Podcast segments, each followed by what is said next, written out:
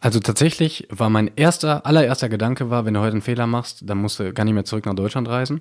Und danach wollte ich meinen Kopf so ein bisschen austricksen und habe mir die ganze Zeit gesagt, wenn du heute einen guten Tag hast, kannst du das Ding entscheiden. Wenn du heute einen guten Tag hast, kannst du das Ding entscheiden. Wenn du heute einen guten Tag hast, kannst du das Ding entscheiden. Phrasenmäher, der Fußballpodcast mit Kai Tramann.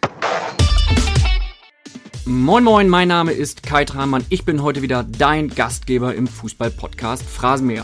Bei mir hört ihr die interessantesten Köpfe der Bundesliga im ausführlichen Gespräch und zwar ungeschnitten, nicht autorisiert. Die Gespräche werden hinterher also nicht nochmal verändert oder nachbearbeitet. Bisher waren hier schon Julian Nagelsmann, Hans-Joachim Watzke, Rudi Völler, Nils Petersen und Philipp Lahm zu Gast. Und wenn du dir jetzt deine kostenlose Phrasenmäher Dauerkarte holst, dann kannst du dir diese Episoden nochmal anhören. Wie das geht? Ganz einfach. Du kannst dir dein gratis Phrasenmäher-Abo jetzt in deiner Podcast-App holen oder bei iTunes, bei Spotify oder bei Soundcloud. Dann weißt du immer sofort Bescheid, wenn es eine neue Folge für dich gibt. Heute begrüße ich im Phrasenmäher erneut einen Weltmeister. Nach Rudi Völler und Philipp Lahm sitzt mir heute in München-Gladbach Christoph Kramer gegenüber. Hallo Christoph, wie geht's dir? Gut, danke. Wir sitzen hier im Borussia Park in deiner sportlichen Heimat. Was verbindest du mit dem Borussia Park? Ja, meine ersten Schritte in der richtigen Profikarriere sozusagen. Bochum war da zwar davor in der zweiten Liga, aber hier in der ersten Liga natürlich Gladbach viele tolle Erinnerungen. Bin hier Weltmeister geworden, habe ähm, viele neue Freunde kennengelernt, mag die Leute, mag die Stadt. Also alles rundum positiv und sehr viel Liebe. Das sind doch die optimalen Bedingungen, um hier eine schöne Runde zu plaudern. Du bist natürlich nicht nur Weltmeister, sondern auch viel mehr. Stell dich doch am besten einmal kurz selbst vor. Was ihr über mich wissen solltet. Ja, mein Name ist Gustav Kramer und ihr solltet über mein neues Ich, das ungefähr seit vier, fünf Monaten in mir wohnt, auf jeden Fall wissen, dass ich mich sehr gesund ernähre und ähm, was ich früher nicht mehr gemacht habe und auch ganz häufig in den Kraftraum gehe, was ich ähm, früher auch nicht gemacht habe. Und das ist eigentlich so das, was man über mein neues Ich wissen sollte. Du bezeichnest es als dein neues Ich. Wie kommt es dazu? Ja, das war jetzt ähm, ein bisschen überspitzt gesagt, aber ich habe mit 27 tatsächlich gemerkt, äh, dass ich nicht mehr 22 bin. Und früher, wenn mir meine älteren Kollegen bei in Bochumer Zeiten, Maltritz oder Dabrowski gesagt haben, im Alter, so mit 27, 28 fängt es an, da habe ich mir immer gedacht, auf gar keinen Fall, ich gehe heute feiern und äh, dann trainierst du zwei Tage und ähm, alles ist super. Das war auch immer so, aber ich habe jetzt schon gemerkt mit 27 und das hört sich echt schlimm an, aber es ist tatsächlich so, dass ich ein bisschen auf meinen Körper achten muss und besser spät als nie und von daher äh, habe ich jetzt echt angefangen, mich relativ gesund zu ernähren für meine Verhältnisse und ähm, ja, bin jetzt auch ab und zu im Kraftraum zu finden für Präventionstraining. Das heißt, du hast äh, deine Ernährung inwiefern umgestellt? Ja, früher habe ich halt voll viel Süßigkeiten gegessen. Also ich mache jetzt nicht hier so Low Carb oder was es sonst so gibt. Ne? Also ähm, alles noch human, aber ähm, ich lasse viele Süßigkeiten weg und achte so ein bisschen drauf. Und es ist für meinen Kopf auf jeden Fall gut und dann für meinen Körper, denke ich auch. Wunderbar. Wir steigen mal ein in äh, Folge 1. Heute wird es äh, sportlich. Wir reden viel über den neuen Christoph Kramer, den es jetzt seit vier, fünf Monaten ja. gibt. Wir reden auch viel über den alten Christoph Kramer, der davor Weltmeister geworden ist. In Gladbach spielt, eine tolle Karriere schon hingelegt hat mit äh, 27 Jahren. Wenn du heute mal keinen Bock hast, eine Frage zu beantworten, dann hast du die Chance, die berühmte Phrasenmäherhupe zu nehmen. Die klingt immer noch so. Und äh, die darfst du zweimal pro Folge nutzen. Okay. Wie gesagt, wenn dir eine Frage nicht gefällt, wenn du denkst, boah, die dümmste Frage aller Zeiten, dann nimm die Hupe.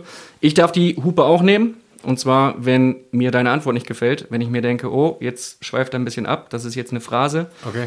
Oder die Antwort ist einfach vielleicht ein bisschen äh, zu salopp, ein bisschen langweilig, dann wird gehupt. Ich darf auch zweimal hupen, von daher faire Bedingungen. Bist du einverstanden? Machen wir so. Dann starten wir mit der einmaligen Chance für dich, uns mal so richtig die Meinung zu geigen. Das Bildbashing. Ich muss sagen, ich bin auch Bild-App-User und ich habe auch Bild Plus und zahle dafür auch jeden Monat. Und äh, wenn es nicht gerade um mich geht, dann finde ich die Bild auch sehr angenehm, weil äh, man ist immer schnell informiert mit vielen Überschriften, ähm, auch wenn sie manchmal hart ins Gericht gehen. Aber ich glaube, dass man damit einfach umgehen muss und auch umgehen kann. Man sollte das vielleicht auch nicht alles so ganz ernst nehmen, gerade die Überschriften nicht. Und von daher sehr informativ und unterhaltsam.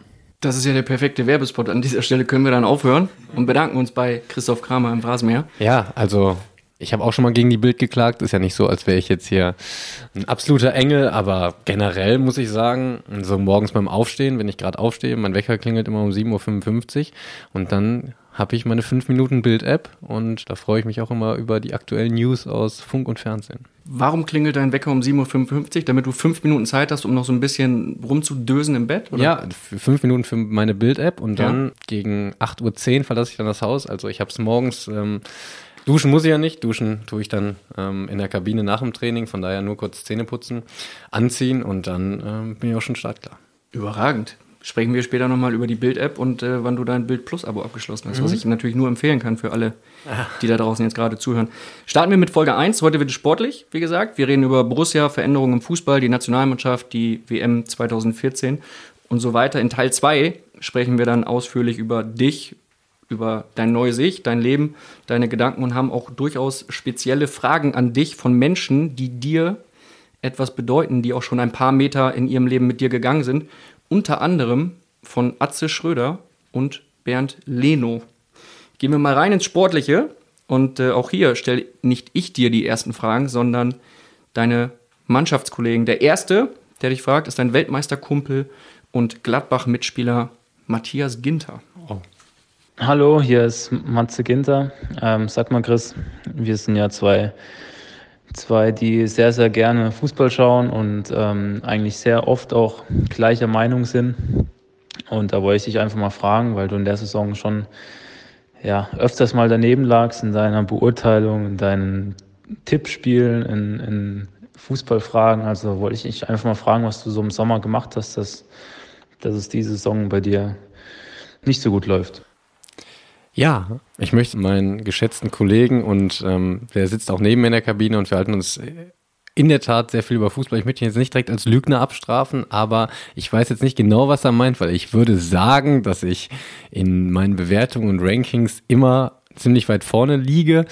Aber ja, diese Saison ist noch nicht so die Saison ist ja jetzt noch nicht durchgespielt und ich gebe immer relativ ähm, krasse Tipps ab, auch ähm, ecke ich damit relativ schnell an, auch bewusst.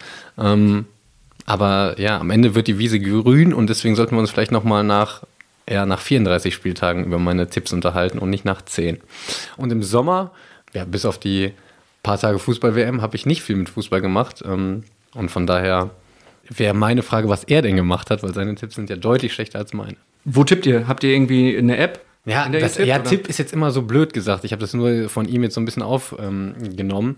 Ähm, wir unterhalten uns halt generell viel über Fußball, auch über andere Spieler, über andere Vereine und ähm, dann kommt es ja zwangsläufig immer zu, zu Tipps. Und man muss sagen, Matze Ginter, wenn er eine Qualität hat, er kann wirklich jedes Freitagabendspiel nach der Halbzeit kann er mir das Endergebnis sagen und es stimmt immer. Das muss ich neidlos anerkennen, das kann er. Ähm, aber sonst in seinen Bewertungen und Tipps würde ich sagen, ist das fast pari zwischen uns beiden. Auch momentan. Also, dann ist es, dann ist das ja, war jetzt nicht, das war jetzt ein bisschen geflunkert. Dann ist ja Matze Genter ist ja ein Goldesel, wenn der Ergebnisse ja, also sagen kann. Freitagabend, wenn man nochmal bei Tipico eine Live-Wette starten möchte zur Halbzeit, Matze Ginter, Handynummer, sollte man sich besorgen, weil dann äh, kann man wirklich viel, viel Geld machen in der zweiten Schreiben Halbzeit. wir hier unten in die, in die Shownotes. Warum Freitagabendspiele? Ja, weil die gucken wir meistens im Hotel. Okay. Deswegen ähm, kann ich es nur dadurch bewerten. Also es ist noch nicht so weit, dass wir uns äh, telefonisch erreichen, wenn wir Fußball gucken. Aber Freitagabend gucken wir immer zusammen, weil wir da meistens im Hotel sind. Und da muss man sagen, hat er im Moment fast eine hundertprozentige Quote. Nicht schlecht. Glaubst du, dass er der Einzige ist, der derzeit der Meinung ist, dass seine Prognosen nicht so stimmen? Oder gibt es da noch andere Mitspieler? Das weiß ich nicht, das kann ich nicht sagen. Also, wenn du so fragst, gibt es bestimmt noch den einen oder anderen Mitspieler. Definitiv. Ähm, Lars, Lars Stindl, wir hören mal oh, rein okay, in die Frage. Okay, okay. Hallo, hier ist Lars Stindl von der Borussia und Christoph, ich würde gerne mal wissen, was sagst du eigentlich zu deinen ganzen Saisonprognosen der letzten Jahre? Ja, das ist ein abgekartetes Spiel. Das ist auf jeden Fall, das ist auf jeden Fall vorher abgesprochen gewesen. Ich weiß jetzt auch nicht, was ich sagen soll, weil ich kann ja jetzt nicht den Zuschauern erklären, dass Lars Stindl auch ein bisschen Flunk hat. Also das wäre jetzt unglaubwürdig von mir, ähm, obwohl es so ist. Aber ich würde niemals gegen meinen eigenen Kapitän sagen, dass er lügt und von daher muss ich jetzt ein bisschen einlenken und ähm, muss sagen, dass ich mich auch mal vertan habe. Das heißt, dass die beiden falsch liegen und du eigentlich richtig liegst. Ja, also unterm Strich ist es so. Glaub aber im Fußball, also wir müssen, wir dürfen es ja jetzt, wir dürfen es ja auch nicht vertun. Also Fußball ist ja auch ein brutales Glücksspiel und deswegen ist es natürlich auch immer beim Tippen oder beim Bewerten von irgendwelchen Sachen ist natürlich auch immer eine Menge Glück dabei. Sind das so die äh, Retourkutschen, die du jetzt zu erwarten hast, weil du im Sommer als WM-Experte im ZDF gearbeitet ja, hast? Ja, also damit wusste ich ja auch schon vorher, dass das so kommen wird, aber damit weiß ich umzugehen, das kriege ich hin. Also wir haben ein sehr homogenes Team. Ich verstehe mich mit gerade mit den beiden sehr, sehr super und ähm, ja, von daher kann ich das ab. Was ist das gerade für eine Saison für dich? Ähm, Borussia Mönchengladbach spielt weit oben mit, überrascht im positiven Sinne alle. Du sitzt dabei viel auf der Bank. Ja, also es ist eine sehr ungewohnte Phase für mich, weil ähm, ich eigentlich, so lange wie ich jetzt Fußball spiele, war ich eigentlich immer unumstrittener Stammspieler, ähm, hatte immer eine sehr, sehr hohe Wertschätzung, was ich sehr geschätzt habe, was mir sehr viel Vertrauen gegeben hat. Seit dieser Saison ist das jetzt so ein bisschen weil bin ich mir so mehr in dieses Rotation, in diese Rotationsgeschichte reingekommen, habe glaube ich sechs Spiele oder so gemacht und deswegen ist die Situation schon sehr ungewohnt, aber es bringt jetzt nichts auf irgendwen sauer zu sein, weil sauer sein ist dann auch immer so ein bisschen so eine Schwäche. Klar ist auch, dass ich im Moment den Trainer, natürlich mag ich den gerade nicht und regt mich richtig auf, aber das ist ja auch verständlich und ganz klar. Aber jetzt gegenüber meinen Mitspielern oder sowas gar nicht. Ne? Also ich muss mich einfach so ein bisschen damit abfinden, das akzeptieren. Was anderes bleibt mir auch nicht übrig. Und ich habe mich ja irgendwann mal für einen Mannschaftssport entschieden und wenn ich eine Mannschaftssportart mache, dann muss ich auch damit leben, dass ich manchmal auf der Bank sitze, auch wenn ich das nicht gerne tue. Aber sonst hätte ich mich vielleicht im Alter von acht Jahren vielleicht fürs Tennis entschieden und ich habe auch zwei Jahre Tennis gespielt und ich glaube, ich wäre auch ein hervorragender Tennisspieler geworden, aber ich habe mich bewusst für eine Mannschaftssportart entschieden und dann äh, muss ich auch mal damit leben, dass ich mal auf der Bank sitze, auch wenn ich es nicht mag, aber der Teamgedanke steht dann auch für mich absolut im Vordergrund. Du hast jetzt gerade gesagt, du ähm, magst den Trainer aktuell nicht so. Wie äußert sich das? Ach, was heißt, wie äußert sich das? Also erstmal komme ich mit Dieter Hecking sehr, sehr gut klar. Ich mag ihn menschlich total gerne. Ich glaube, dass wir uns beide äh, sehr schätzen und ähm, auch wissen, was der andere voneinander denkt. Aber klar, wenn man nicht spielt, auch manchmal für mich aus nicht so richtig erklärbaren Gründen, dann ist es ja irgendwo logisch, dass ich dann auch mal so einen Hals habe und gerade nicht gut auf den Trainer zu sprechen bin. Also nicht so, dass ich nicht mehr angucke oder sonst was oder irgendwie zeige, dass ich böse bin, aber dass ich natürlich gerade nicht zufrieden bin, ist normal und das sollte auch der Anspruch eines Sportlers sein, dass er dann nicht zufrieden ist. Aber natürlich steht die Mannschaft über allem und das sage ich nicht, weil ich es jetzt sehr, weil es sich gut anhört oder weil ich sagen muss, sondern einfach, ähm, weil ich das so empfinde, weil ich bei diesem ganzen Konkurrenzgedenken, was man immer hört und Konkurrenz da, Konkurrenz hier, sind es in, er in erster Linie immer meine Mitspieler und deswegen finde ich immer, dass es wichtig ist, dass man seinem Mitspieler auch das Vertrauen gibt, wenn ich jetzt da sitze und bin böse, dann ist es auch scheiße für meinen Mitspieler. Dann hat er schon wieder so ein bisschen psychologisch gesehen einen anderen Druck und deswegen ordne ich mich da schon unter. Aber dass man in so Phasen dann nicht so gut auf den Trainer zu sprechen ist, also habe ich ja gerade schon gesagt, ne, das ist klar nimmt er dich mal zur Seite. Du bist ein mittlerweile sehr erfahrener Spieler, hast einen WM-Titel gewonnen, ähm, hast Länderspiele auf dem Puckel. Sagt Dieter Hecking irgendwann mal, hey, lass uns mal reden, weil momentan bin ich nicht mit dir so zufrieden. Ich setze dich auf die Bank. Wie gesagt, wir verstehen uns menschlich wirklich super. Wir hatten viele Gespräche jetzt und ähm, von daher, äh, auch wenn es nicht unbedingt erklärbar ist, warum ich manchmal auf der Bank sitze, er dafür auch nicht so eine richtige Erklärung hat, ist es okay. Also mir bleibt nichts anderes übrig, als es zu akzeptieren und dann muss ich das tun. Also. Also er gibt dir keine Tipps im Sinne von, hey, wenn du das und das verbesserst, dann spielst ja, du wieder? Doch, es ist ja klar, dass ein Trainer jeden verbessern will. Das hat er gemacht, als ich gespielt habe. Das hat er jetzt in der Phase gemacht, wo ich nicht gespielt habe, dass ich viel, viele Schwächen habe, viele Sachen, an denen ich arbeiten muss. Eine Entwicklung von einem Menschen, von einem Fußballer, die ist nie zu Ende. Und ähm, das ist ganz klar, dass er mir da schon noch weiter Tipps und Ratschläge gibt. Aber ähm, so einen richtigen Grund, das ist ja auch viel Bauchgefühl, gerade auf dem Niveau wir uns bewegen, da ist manchmal sind es Nuancen und ähm, im Moment spielt halt wer anders und damit muss ich und weiß ich umzugehen, weil es bringt nichts, wenn man sich darüber lange Zeit aufregt, weil dann leidet die Leistung noch mehr drunter. Glaubst du, dass diese Tätigkeit als WM-Experte da mal eine Rolle gespielt hat, dass dir das der ein oder andere vielleicht verübelt hat und gesagt hat, Mensch, das ist nicht das, was ich möchte von meinem Spieler? Nee, das war vorher mit dem Verein abgeklärt.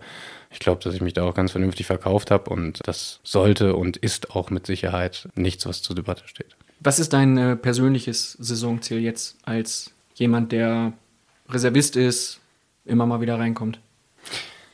Ja, es ist unheimlich schwer zu sagen, gerade weil ähm, das Fußballgeschäft so schnelllebig ist, die Liga so ausgeglichen ist, finde ich es immer schwer, Ziele zu formulieren. Also mein Ziel ist es eigentlich wirklich, und das habe ich mein ganzes Leben so gehabt, ähm, dass ich möglichst mit viel Spaß immer an alle Sachen rangehe und der Rest, der kommt von alleine oder kommt halt nicht. Ne? Also ich hatte jetzt nie, in meiner Jugendzeit hatte ich jetzt nie den, ich hatte den Traum, aber ich hatte nie das Ziel, Fußballprofi zu werden.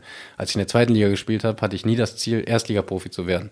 Ich habe mich einfach immer gefreut und war wirklich zufrieden und auch hingegen aller Meinungen von vielen Psychologen, glaube ich, ist es sehr, sehr wichtig, wenn man immer zufrieden ist. Also ich bin mit meinem Leben immer sehr, sehr zufrieden gewesen, egal wo ich war, weil ich gemerkt habe, dass ich was getan habe, dass ich viel investiert habe und ich habe immer was zurückbekommen. Und auch jetzt bin ich in einer Situation, wo ich sehr, sehr, bin ich in einem sehr, sehr zufriedenen Leben, in einer etwas unzufriedenen Situation, was ich aber gut einschätzen kann. Und ich glaube, dass es ein, eine Stärke von mir ist, dass ich alles vernünftig einschätzen kann und dass ich immer zufrieden bin mit dem, was ich habe. Und deswegen, ich könnte natürlich jetzt auch noch als Ziel ausgeben, ich möchte jetzt nochmal ein Länderspiel machen, ich möchte nochmal Weltmeister werden. Immer so hochgegriffene Ziele, aber für mich ist das Quatsch, weil ich bin zwar so ein Stück weit dann in meiner Komfortzone, in der ich sehr, sehr zufrieden bin, aber es ist kein Stillstand, sondern ich habe Spaß, mich weiterzuentwickeln, ich habe Bock darauf, mich weiterzuentwickeln. Und ich glaube, dass das so ein bisschen der Schlüssel für den Erfolg ist, gerade im Fußballbusiness, weil man ganz viel nicht in der Hand hat weil ganz viel mit Glück und Pech zu tun hat. Also ich bin nicht Fußballprofi geworden, weil ich der Beste in meinem Jahrgang war, sondern weil ich am meisten Glück hatte. Also ich hatte, ich habe mit Sicherheit Talent, ich habe mit Sicherheit Ehrgeiz, das sind Grundvoraussetzungen, aber ich kann dir locker 10, 12 Momente in meinem Leben aufzählen, wo ich genau zur richtigen Zeit am richtigen Ort war. Und deswegen hatte ich auch eine Menge Glück. Und da muss man auch mal zufrieden sein. Gibt es denn so ein Minimalziel, wo du sagst, komm, Stammspieler werden, erster Schritt? Oder ist es genau das nicht, wo du sagst? Mein Minimalziel ist zu spielen, aber auch das habe ich nicht in der Hand. Und wenn ich das nicht tue, dann ja, geht es trotzdem weiter. Was ist das Ziel äh, mit der Mannschaft? Ihr steht jetzt sehr weit oben. Champions League, Meistertitel. Ja, das kannst du jetzt nicht wissen. Ich habe letzte Saison ganz häufig gesagt, dass von mir niemand mehr irgendwas ähm, zu hören bekommt, wo die Reise hingeht, weil es einfach keinen Sinn macht in einer Liga, die so unfassbar eng ist, wo man so zu kämpfen hat um alle Punkte. Wenn man Fortuna Düsseldorf zu Hause hat, Tabellenvorletzter, Du gewinnst es am Ende 3-0, aber es war ein ganz, ganz hartes Stück Arbeit und so ist es einfach Woche für Woche. Du musst dir einfach diese drei Punkte oder diesen Punkt so hart erarbeiten in dieser Liga, dass es wenig Sinn macht, darüber zu reden, wo die Reise hingeht, weil alle punkten untereinander, es ist sehr, sehr eng und am 33. Spieltag können wir mal darüber reden, aber ich glaube, dass wir sehr gut fahren im Moment, wie wir es machen, dass wir einfach von Spiel zu Spiel denken und sehr akribisch auf die Spiele vorbereiten und das tut uns im Moment gut und deswegen sollten wir jetzt nicht anfangen zu sagen, wir wollen da oder da. Gehen wir mal eine Nummer höher, werden wir ein bisschen grundsätzlicher, ein bisschen globaler. Hast du ähm, Ziele für den weiteren Verlauf deiner Karriere, die du dir setzt? Oder ist es auch da so, dass du sagst, komm, lass laufen und dann gucken wir mal, was kommt? Also auch während meiner aktiven Karriere ähm, kommt es alles so, wie es kommt. Ich habe immer betont, dass ich mich in Gladbach ähm, sehr wohlfühle und auch jetzt in einer Zeit, wo es persönlich einfach, wie eben schon angedeutet, eine schwierigere Phase für mich ist, fühle ich mich in Gladbach wirklich sehr wohl, so vom Umfeld, von den Menschen, von meinen Teamkameraden, von allem ähm, fühle ich mich wirklich sehr wohl in Gladbach und ich würde gerne also ich kann mir gut vorstellen, ähm, ganz lange hier zu spielen, vielleicht auch bis zum Ende, solange wir die Füße tragen. Und ähm, ja, danach ist es unheimlich schwer zu sagen, weil ich merke es an mir selber, wie schnell ich immer switche zwischen ähm, ich will Trainer werden, ich möchte aufhören mit Fußball, ich möchte mal einen Nebenjob machen, damit ich das auch mal abgehakt habe von meiner Bucketlist. Also da wird sich noch so viel verändern, dass es jetzt noch wenig Sinn macht, darüber zu reden. Auf deiner Bucketliste steht einen Nebenjob machen? Ja, weil ich das wahre Leben leider oder zum Glück, weiß ich auch noch nicht so richtig, ähm, nie richtig kennengelernt habe. Ich habe nie einen Nebenjob machen müssen, ich habe nie studiert, ich bin nur zur Schule gegangen und ähm, von daher würde es mich auf jeden Fall reizen, auch mal das wahre Leben in Anführungsstrichen so ein bisschen kennenzulernen. Ich habe äh, früher Zementsäcke geschleppt und auf so einem äh, Hof gefegt und so weiter. Also wenn Ja, du da Moment. einen Kontakt haben Also- willst, ja, ich kann dir gerne, Ich habe ähm, kannst du mit, zumindest Zivildienst mit, gemacht. mit einem Praktikum könntest du anfangen da. Ja, okay. Ich habe ich hab Zivildienst gemacht, deswegen so ein Hauch, in Anführungsstrichen, wahres Leben habe ich dann doch mitgenommen. Aber ähm, so, wenn ich meine Freunde sehe, die studieren, die haben da neben, einen Nebenjob, das ist dann schon nochmal was anderes. Und ähm, manchmal reizt es mich, manchmal bin ich auch sehr froh, diese Erfahrung nicht machen zu müssen, weil alle sagen, es ist eigentlich scheiße. Aber trotzdem würde es mich dann schon auf einen, über einen bestimmten Zeitraum, jetzt kein, kein halbes Jahr, aber vielleicht so ein kleines Praktikum, würde mich dann doch schon reizen. Ja, ich vermittle dich da mal. Das ist Sehr, sehr Ja, sympathisch. Zementsäcke äh, Säcke weiß ich nicht, weil. du Obwohl, wohl- mit meinem neuen Ich im Kraftraum ich wollte gerade sagen, äh, kriege ich das vielleicht auch hin. die Kante, die da vor mir sitzt, kann aber locker mal ein paar Zementsäcke tragen. Ne? stimmt. Du hast bisher einen Titel in deiner Karriere mehr geholt als ich. Ähm, Ziemlich beeindruckender, der WM-Titel. Was soll da noch dazukommen? Oder muss da gar nichts mehr dazukommen? Weil du hast ja den schönsten eingefahren. Es wäre schön, wenn noch was dazu kommt, gerade auf Vereinsebene. Also es ist schon, und da ist es kein Ziel, aber es ist ein Traum, mit Gladbach mal irgendwas hochzuhalten, weil dieser Verein mir einfach unheimlich viel gegeben hat, weil ich unheimlich dankbar bin dafür, dass ich hier so lange spielen konnte, für die Unterstützung, die ich hier jahrelang erfahren habe und auch immer noch tue. Und da wäre es einfach schön, auch mal was in Pokalform zurückzugeben. Aber das ist ein Traum und auch dazu gehört jede Menge Glück und da muss alles passen. Ein Pokal wird diese Saison schwierig, eine Schale würde auch gehen, ne? Ja, eine Schale würde auch gehen. Aber jetzt nicht. Wenn das, ist, das ist nämlich wieder die Bild-App, die ich dann morgens öffne und Kramer redet von der Schale. Also, das möchte ich nicht lesen. Ja, kann ja auch sein, eine vom, keine Ahnung, was hier, Fuji Cup oder. Ja, nee, die zählen nicht. Die Telekom nicht. Cup. Naja, Hotels Cup haben wir schon geholt, aber das zählt nicht. Das ist schon mal ein Ding. Wenn du mal die Augen schließt und wir mal so ein bisschen in die WM einsteigen, kannst du ruhig ne, die Augen schließen? Für alle, die jetzt zuhören, Christoph Kramer schließt in der Tat die Augen. Welches Bild, welchen Moment siehst du, wenn du an die WM 2014 denkst? Beschreib das mal. Ich laufe gerade ein im Maracanã-Stadion, gucke auf den Pokal, meine Augen wandern hoch äh, über die Tribüne und dann sehe ich diese Statue. Die berühmte in Rio. Das ist der Moment, wo du noch bei vollem Bewusstsein warst. Das war der Moment, wo ich noch bei vollem Bewusstsein war, ja. Das war ein magischer Moment, ein Gänsehautmoment für dich? Ja, also mitten im Kindheitstraum, ne? Also ich hätte niemals in meinem Leben mir nur, das hätte ich mir tatsächlich auch nicht erträumen können. Davon habe ich auch eigentlich nie geträumt, dass ich irgendwann mal Weltmeister werde. Ja, zu der Zeit hat einfach alles gepasst. Es war, es war die schönste Zeit meines Lebens. Wir waren 50 Tage in Brasilien und das, da kriege ich jetzt Gänsehaut, wenn ich darüber rede. Das war eine Zeit, die ist wie im Flug vergangen. Ich habe nur schöne Erinnerungen daran und dieser Moment, der war so besonders mit diesem Pokal, der natürlich eine, jede Menge ausstrahlt. Dann die Statue, die für mich auch irgendwie was Ehrfürchtiges hat im Maracanã in Rio. Also das war schon ein äh, Moment, der wird ähm, ja für immer bleiben. Klingt schon fast ein bisschen surreal, ne? so ein bisschen nach Hollywood, ja? Der Pokal da und die, die Statue da. Ja, also das waren Momente für die Ewigkeit für mich. Wie hast du äh, diese zehn Minuten vor Anpfiff wahrgenommen, als Jogi Löw im Finale, WM-Finale 2014, irgendwann zu dir gesagt hat, du spielst? Ich glaube, Jogi Löw und Hansi Flick haben dir diese Nachricht übermittelt. Genau, also ich war erstmal, ich muss mich nicht mehr warm machen, weil mein Puls war direkt auf 180 gefühlt und ich bin eigentlich kein Typ, der vor irgendwelchen Spielen aufgeregt ist, weil mir fehlt dieses Gen irgendwie, aufgeregt zu sein, aber in dieser Zeit war ich wirklich sehr, sehr aufgeregt, aber es war gut, dass ich nicht viel Zeit hatte, mir einen großen Kopf zu machen. Und was ich im Nachhinein realisiert habe oder was ich im Nachhinein sehr schätze, ist, dass mich wirklich alle ganz normal behandelt haben. Also niemand ist zu mir gekommen und hat gesagt, heute ist dein Tag oder sowas, was du halt gar nicht gebrauchen kannst in dem Moment, sondern auch, das habe ich an äh, Jogi Löw auch und an Hansi Flick sehr geschätzt. Die sind zu mir gekommen und haben gesagt, du spielst, haben mir auf die Schulter geklopft und haben danach nichts mehr gesagt. Also es war normal. Und dieses Gefühl von Normalität, das hat mir in diesem Moment wirklich unterbewusst, glaube ich, sehr, sehr viel Stärke gegeben, weil niemand ist großartig zu mir hingerannt, hat mir aufbauende Worte gegeben, sondern es war in diesem Moment normal für alle. Und das war ein sehr, sehr schönes Gefühl. Und wenn man so Vertrauen bekommt, weil man hätte auch die Startelf anders machen können, er hat mir immer gesagt, dass er mir vertraut, aber dass er es in diesem Moment dann auch so zeigt und mich in einem WM-Finale von Anfang an spielen lässt, dafür bin ich ihm natürlich auch auf ewig dankbar. Und ähm, ja, das war ähm, schon besonders für mich.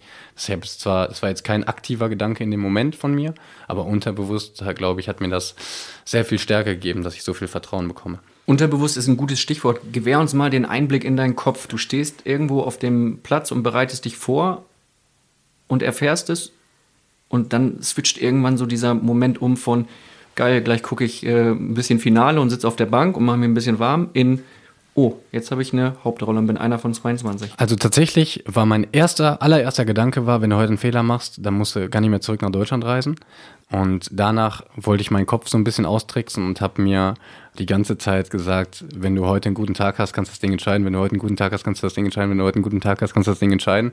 Was natürlich, jetzt werden viele, vor allen Dingen von meinen Mitspielern, würden jetzt lachen, weil ich nicht so oft Tore schieße und mich im Training dafür immer ein bisschen hochnehmen, aber auch in dem Moment muss man sich ja irgendwie positive Gedanken machen und ich glaube, dass man, äh, wenn man positiv in irgendwas reingeht, dass es immer gut oder besser wird, als wenn man sich schlechte Gedanken macht. Das ist ja auch ganz logisch und von daher ähm, ja, war das so ein, erstmal ein Ab und dann ein Auf der Gefühle. Das ist aber ein krasses Ab. Wenn ich mir das jetzt vorstelle, du hast so einmal diesen Moment, wenn ich jetzt heute irgendwas verkacke, wenn ich heute einen Fehler mache, brauche ich nicht mehr in den Flieger steigen, dann brauche ich nicht mehr nach Deutschland und dann zu sagen, okay, ich hole mich da selber wieder raus, wo hast du diese, diese Fähigkeit her? Das Gute war, dass ich halt, dass ich nicht einen Tag vorher äh, gewusst habe, dass ich spiele, weil sonst wäre es schwer geworden. Ich war sehr, sehr jung zu der Zeit und so ein WM-Finale ist dann schon nochmal was anderes, auch für mich ganz klar auch für, auch, äh, für mich, der sich eigentlich auch nicht so viel aus Aufgeregtheit oder so macht, ähm, gewesen. Und ähm, das war auch nur ein kurzer Gedanke, den man dann so hat. Dann hatte ich kurz mein Herz in der Hose und dann muss man sich halt fünf, sechs, sieben Minuten halt sehr warme Gedanken machen. Und dann, wer mal Fußball gespielt hat, der weiß es, wenn der Ball rollt, dann ist es halt wirklich auch ein Spiel wie jedes andere und dann ist auch alles gut. Das waren dann so einmal kurz diese berühmten Köttel in der Hose, die man hat, wenn man vor einer großen Aufgabe Nur, steht. Und dann aber sowas reizt mich auch. Ich finde das ja geil. Also ich liebe Momente, wo man Eier zeigen muss. Ja, das war definitiv ein Moment, ohne das jetzt, ohne jetzt meine Geschichte zu sehr in den, in den Vordergrund zu rücken, weil ich habe auch nur 31 Minuten gespielt. Ne? Aber es war für mich Heute geht es um dich. Heute genau, aber es war für mich eine, eine Geschichte, auf die ich äh, sehr, sehr stolz bin. Ich weiß, ist realistisch einzuschätzen, wie ich in diese Situation gekommen bin. Es war für mich ein, ein, ganz, ganz toller Moment und wahrscheinlich der schönste in meinem Leben. Bewegende Worte, da kriege ich jetzt ein bisschen, äh, bisschen Gänsehaut, kann ich an der Stelle gestehen. Du hast gerade gesagt, du hast nicht so lange gespielt, bist noch mit dem Gedanken, heute kann ich was Großes bewegen, heute kann ich es entscheiden, durch die Gegend gelaufen und plötzlich stand Garay, der Argentinier, im Weg und hat dich kurz ausgenockt. Wie hast du diesen Moment erlebt aus der heutigen Sicht? Ab wo war die Festplatte für dich einmal gelöscht? Ja, ab da eigentlich. Also ab dem Zusammenprall weiß ich nichts mehr. Hast du den ähm, Schmerz noch, noch gespürt nee, oder ist gar nicht, war da schon weg? Gar nicht. Also ich habe mir das mal so ein bisschen probieren erklären zu lassen von Ärzten, dass wenn man in einem Moment ist, wo man sehr viel Adrenalin ausschüttet, wo man sehr viele Hormone, was auch immer im Körper hat, dass es dann zu einer Amnesie kommen kann, dass man halt nur ganz kurz weg ist und dann eigentlich motorisch wieder alle Fähigkeiten hat, aber sich irgendwie halt so wie so ein Blackout hat hat. Ja, das war im Moment. Also ich war voll gepumpt mit allen möglichen Hormonen, Adrenalin, was, was auch immer. Also mein Körper war so krass unter Spannung, dass ich glaube ich gar nicht hätte liegen bleiben können. Ich, ich glaube nach zehn Sekunden oder so, wie man es auf dem Fernsehbild sieht, bewege ich mich auch wieder. Also ich hatte alle motorischen Fähigkeiten, nur halt ähm, keine geistigen mehr. Das letzte Bild ist dann welches gewesen? Hast du ihn überhaupt kommen sehen? Nee, äh, Klose, schneller Einwurf. Mhm. Und dann ja. Festplatte weg. Ja. Alles gelöscht. Und wo geht's wieder weiter? In der Kabine. Also, ähm, unser Physiotherapeut Chicken ist dann mit mir in die Kabine gegangen. Jetzt musst du einmal, einmal ganz kurz eben sagen, wie er richtig heißt. Christian Huhn. Und dann äh, weiß ich, dass äh, er in der Kabine hatte mir irgendwie unter die Nase oder so gefasst. Ich weiß es gar nicht mehr. Und dann saß ich in der Kabine. Dann haben wir so ein bisschen über das Spiel geredet dann kam alles wieder, auch relativ schnell wieder, so was davor passiert ist. Dann konnte ich mich auch wieder daran erinnern, aber ähm, diese, wie viel sind es?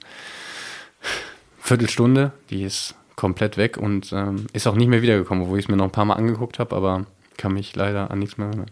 Mit was für einem Gefühl warst du da auf? Denkst du dir, hey, der hat doch noch nicht gewechselt, ich kann doch jetzt wieder rein? Oder? Nee, nee, nee, nee, nee. Also ich kann das Gefühl gar nicht mehr so richtig beschreiben. Also ich weiß nur, dass ich äh, dann ich dachte, dass Argentinien einzeln führt. Wir haben kurz darüber geredet, dass es noch 0-0 steht, weil irgendwo in meinem Unterbewusstsein war irgendwo verkettet, dass Higuain ja ein Abseitstor gemacht hat. Mhm. Das hatte ich aber alles nicht mehr so auf der Platte. Und dann haben wir so ein bisschen aufgearbeitet, was so passiert ist. Und dann war auch schon Halbzeit. Ja, und dann bleibt ja auch nicht so viel Zeit dann währenddessen dann zu reden. Aber ja, ich habe es mir im Nachhinein noch so ein paar Mal, habe ich es mir angeguckt, das Spiel.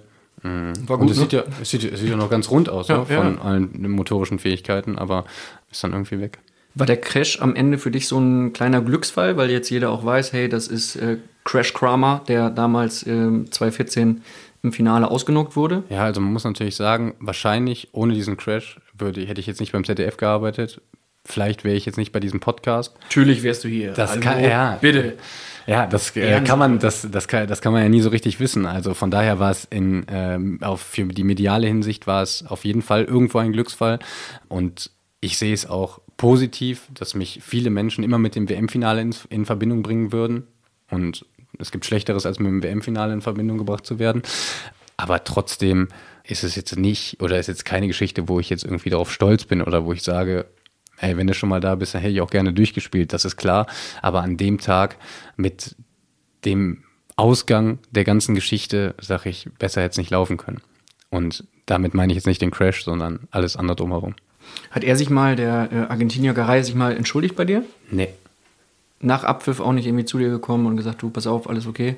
Nee, das nicht, aber ich weiß auch nicht, ob er das so, ich weiß auch nicht, ob er es absichtlich gemacht hat oder so, keine Ahnung. Also für mich ist das jetzt auch kein Problem, dass er sich nicht entschuldigt hat. Also ich hatte jetzt eh nie vor, mit ihm in engeren Kontakt zu treten und von daher ist mir das auch eigentlich egal. Du hast ja auch äh, das Happy End erlebt dann im Genau, Maracanã. ja. Nimm uns mal einmal mit ähm, auf das Podium, in dem Moment, wo man als Spieler dort steht und realisiert, okay, die ganze Welt schaut jetzt auf mich, ich bin Weltmeister und jetzt die Sekunde, in der du den WM-Pokal in die Hand nimmst. Ja, man kann es wirklich nicht beschreiben. Ich habe auch bestimmt ein halbes Jahr gebraucht, wenn ich es jetzt überhaupt schon realisiert habe, um es zu realisieren. Ja, das sind einfach, das war einfach ein Moment, der ist unfassbar, weil als Kind, man kennt ja nur irgendwie den WM-Pokal. Also wenn man als Kind auf der Straße spielt, spielt man immer WM. Und ähm, ja, das ist schon ein ganz surrealer Moment, den man nicht so richtig beschreiben kann, finde ich. Und wer warst du als Kind dann auf der Straße? Ganz häufig war ich Edgar Davids. Ja? Weil der eine Sonnenbrille auf hatte. Ja, ich also hatte dann auch auch mal eine Ähnlichkeit, Sonnenbrille ja. auf. Ich fand den richtig cool. Ich hatte auch, ich habe, meine Eltern haben mir immer diese ganzen äh, gefälschten Trikots aus ähm, Mallorca vom Markt, durfte ich mir mal eins aussuchen. Die mit Hosen und Stutzen, diesen Verpackungen, die fand ich super. Weltklasse, die auch niemals so aussahen wie das Original. Nein, aber trotzdem, ja, ja genau, aber die haben halt Hab ich auch zu Hause. 24.000 Pesetas gekostet, was dann 12 Mark war oder so, und dann durfte ich mir immer eins aussuchen. Und ja, ich habe sehr für Kluivert und Edgar Davids geschwärmt. Also die Holländer wahrscheinlich wegen der Farbe äh, haben es mir echt angetan zu der Zeit und deswegen war ich bei WM. Aber ich habe von allen Mannschaften, von allen Ländern habe ich Trikots aus der Zeit, also egal ob Figo, Sidan, ähm, ich habe die echt mit äh, Leib und Seele gern getragen. Hast du dann auch mit der Sonnenbrille gespielt? Ja, klar. Quatsch. Ja, ich hatte so eine lila Sonnenbrille, natürlich. Nein. Ja. Ja, wenn schon Edgar Davids, deswegen war ich doch Siehst Edgar doch Davids. Ja, doch. Deswegen war ich doch Edgar Davids wegen der Sonnenbrille. Vielleicht hat dir die gefehlt im WM-Finale und deswegen hast du den Garay nicht Ja, gesehen. das, das würde ich nicht sagen. nee. Mit wem aus der Weltmeistermannschaft hast du jetzt aktuell noch viel Kontakt, abgesehen jetzt von Matze Ginter beispielsweise? Ich glaube, dass das immer so ein bisschen verfliegt. Also ähm, immer wenn ich einen aus unserer Weltmeistermannschaft sehe, dann ist es schon so, nicht, dass wir dann wieder in alten Erinnerungen schwelgen, dafür ist es vielleicht noch ein bisschen zu früh, aber uns verbindet einfach schon irgendwie was, ne? ob man da ob man das merkt oder nicht, weiß ich nicht, aber es, ich finde es immer schön, wenn man jetzt in München spielt und dann Neuer oder Müller oder so sieht. Also äh, der Kontakt verfliegt mit der Zeit, ganz klar, aber äh, es ist immer wieder schön, einen aus der mh, Zeit zu treffen, weil, also zumindestens, ich kann ja nur für mich sprechen, aber in den 50 Tagen, äh, mir hat das so viel Spaß gemacht, auch mit jedem Einzelnen aus der Mannschaft und deswegen bin ich natürlich jedem Einzelnen auch sehr dankbar, weil wir als Mannschaft auch einen großen Anteil an dem Erfolg hatten, was in der Mannschaftssportart logisch ist, aber ähm, also ich fand super, ich war damals ganz neu, wie sie mich alle aufgenommen haben. Für mich war das einfach eine super, super Zeit und deswegen werde ich diese Zeit keinem von irgend, äh, keinem vergessen. Du hast es gerade äh, angesprochen, aufgenommen haben. Es gab ein Aufnahmeritual. Man kann es sich anschauen. Im Netz unter anderem bei YouTube. Du stehst mit der Nationalmannschaft auf einer Fähre in Brasilien und singst von Ronan Keating When You Say Nothing at All. Und trällerst in der Nacht ein sehr schönes, ein sehr romantisches Lied vor deinen Mannschaftskollegen. Warum war es ausgerechnet dieses Lied? Ähm, ich wollte etwas Englisches singen. Ich wollte etwas singen, was zu der Atmosphäre auf einem Schiff irgendwo nachts Hast ja äh, in Brasilien gemacht, äh, passt. Ja, man muss sich ja viele Gedanken machen, wenn man nicht mit der Stimme punkten kann. Dann muss alles andere eine 10 von 10 sein. Und die Atmosphäre war 10 von 10, der Moment war 10 von 10, die Stimme war halt 3 von 10. Und so sind wir mit 23 von 30 Punkten. Mit meiner Performance war ich ganz zufrieden. Das klingt so ein bisschen wie die alte Anmachschule, ne? Wenn du weißt, so könnte ein bisschen Schwachpunkte Genau, haben, da muss man muss das Mädel überraschen. Genau, da muss man mit Stärken glänzen und die Stärken waren definitiv Schiff, Sternenhimmel, Atmosphäre, gewonnen 4-0. Also alles Stärken, wofür ich nichts zu konnte. Und äh, ich habe da noch meine Stimme eingebracht. Sehr clever. Ich habe einen äh, Heiratsantrag gemacht nach einer sehr langen Reise mit Jetlag verbunden und ich wusste, meine Frau ist jetzt so Kann mit dem Ja Jetlag, sagen. die, die hat gar keine Kraft, um Nein zu sagen. Und heute sind wir verheiratet. Sonst wäre das bei mir auch in die Hose gegangen, definitiv. Ja, man muss seine Stärken kennen. Du hast mit Mario Götze gespielt bei der WM. Der hat eine ähnliche Situation wie du sie aktuell hier in Gladbach hast. Spricht man da mal untereinander? Tut dir sowas leid, weil er ja auch immer wieder im Fokus der Öffentlichkeit stand? Können wir endlich los? Ja, Moment, ich muss mir gerade noch ein Ticket organisieren. Äh, welche S-Bahn nehmen wir nochmal? Du holst dir jetzt am besten mal das Deutschlandticket. Das geht ganz schnell. Und schon können wir mit allen Bussen und Regionalbahnen fahren, wann wir möchten. Und auch wohin wir wollen? Ja, wir steigen einfach ein und müssen uns mit dem Deutschlandticket um keine weiteren Tickets kümmern. Egal, ob du montags damit ins Büro fährst oder wir spontan nach Berlin wollen oder am Wochenende ins Grüne. Okay, das heißt, wenn ich mit den Jungs zum Auswärtsspiel will, steige ich einfach mit meinem Ticket in die Regionalbahn und den Bus und fahr zum Stadion. Ja, ganz genau. Aber jetzt geht's erstmal zum Shoppen in die Stadt. Und? Wann möchtest du losfahren? Jetzt informieren unter bahn.de slash Deutschlandticket. Ich reg mich immer darüber auf, äh, wenn man zu viel über Mario Götze redet. Deswegen werde ich das nicht tun, auch wenn du jetzt hupst, weil ich einfach finde, dass er es in dieser Form nicht ähm, verdient hat. Also ähm, man kann nicht immer, egal was ist, man kann nicht immer, und das seid ihr ja auch ein bisschen von der Bildzeitung, man kann nicht immer diesen Jungen aufs Titelblatt tun und sagen, ja, der spielt nicht oder Mario Götze wieder nicht im Kader oder sowas. Das ist einfach, ich finde es ich find's nicht gerecht und Quatsch. Und wenn man über so einen langen Zeitraum in der Presse ist, dann ist es, glaube ich, persönlich für einen nicht einfach. Ich kenne das ja von mir selber auch. Und ähm, deswegen, ich finde, Mario Götze ist nach wie vor immer ein außergewöhnlicher Spieler, vielleicht der beste, gegen den ich jemals in meiner ganzen Jugend gespielt habe. Und ähm, ja, deswegen zu der Situation oder so kann ich nichts sagen und werde ich auch nicht. Völlig in Ordnung. Ich werde auch nicht hupen, weil ich es nachvollziehen kann, dass du als Mitspieler so über ihn denkst, über ihn sprichst und ähm, Also ich weiß nur, dass das kein es, Anlass zu, zu es- er muss ist ich dich jetzt enttäuschen. Na, es, er ist ein sehr, sehr feiner Mensch. Ich mag ihn unheimlich gerne, obwohl ich ihn nicht so gut kenne. Ich mag ihn sehr gerne. Wenn man das erreicht hat, was er erreicht hat, dann darf man dazu auch mal was sagen. Aber alle anderen, die dazu was sagen, die sollten sich überlegen, ob sie dazu was sagen. Wie viel Kontakt hast du äh, aktuell zu Jogi Löw? Eigentlich gar keinen. Seit wann? Äh, Ist schon was länger. Also wir haben uns irgendwann mal in irgendeiner VIP-Loge hatten wir mal ein längeres Gespräch, was super war. Zufällig. Ja, also ähm, er ist mir auch nichts nix schuldig. Also ich, ähm, er hat mich zum Weltmeister gemacht, er hat mich zum Nationalspieler gemacht. Ich würde auf ihn niemals ein schlechtes Wort kommen lassen und ich bin ihm, also wenn ich den Namen Jogi Löw höre, dann ist das mit mir sehr mit Dankbarkeit verbunden und nicht mit irgendwie mit, warum bin ich nicht dabei? Also ich bin ja jetzt auch nicht so, dass ich sage, bei der Auswahl auf der 6, die wir jetzt lange Zeit hatten, die wir aktuell immer noch haben, dann sage ich ja nicht, boah, Christoph Kramer, an dem führt jetzt aber mal kein Weg vorbei. Das ist nicht so, weil ich meine Leistung auch schon ganz gut einschätzen kann. Man kann mich sicherlich dazu nehmen und ich schade auch keiner Mannschaft, auch sportlich und menschlich nicht. Aber ich bin jetzt nicht so vermessen zu sagen, ey, warum nimmst du mich nie mit? Auf gar keinen Fall. Wann gab es den letzten Kontakt? Hat er dir deine Nicht-Nominierung für die WM 2018 äh, erklärt oder? Ja, nee, ich war ja schon ähm, 2016 nicht dabei, also.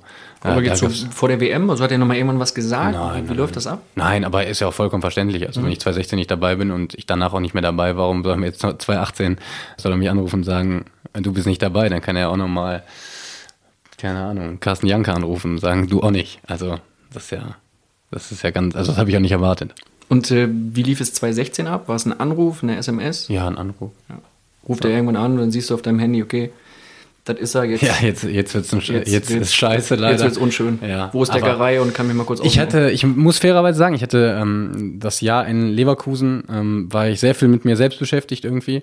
Deswegen hatte ich einfach nicht so eine gute Saison und alle haben zwar erwartet, dass ich dabei bin, aber ich habe schon eigentlich damit gerechnet, dass ich nicht dabei bin. Und so ist dann auch gekommen und ist es auch vollkommen okay. Hast du einen Comeback-Plan für die Nationalelf? Ist es, wir hatten vorhin drüber gesprochen, Ziele.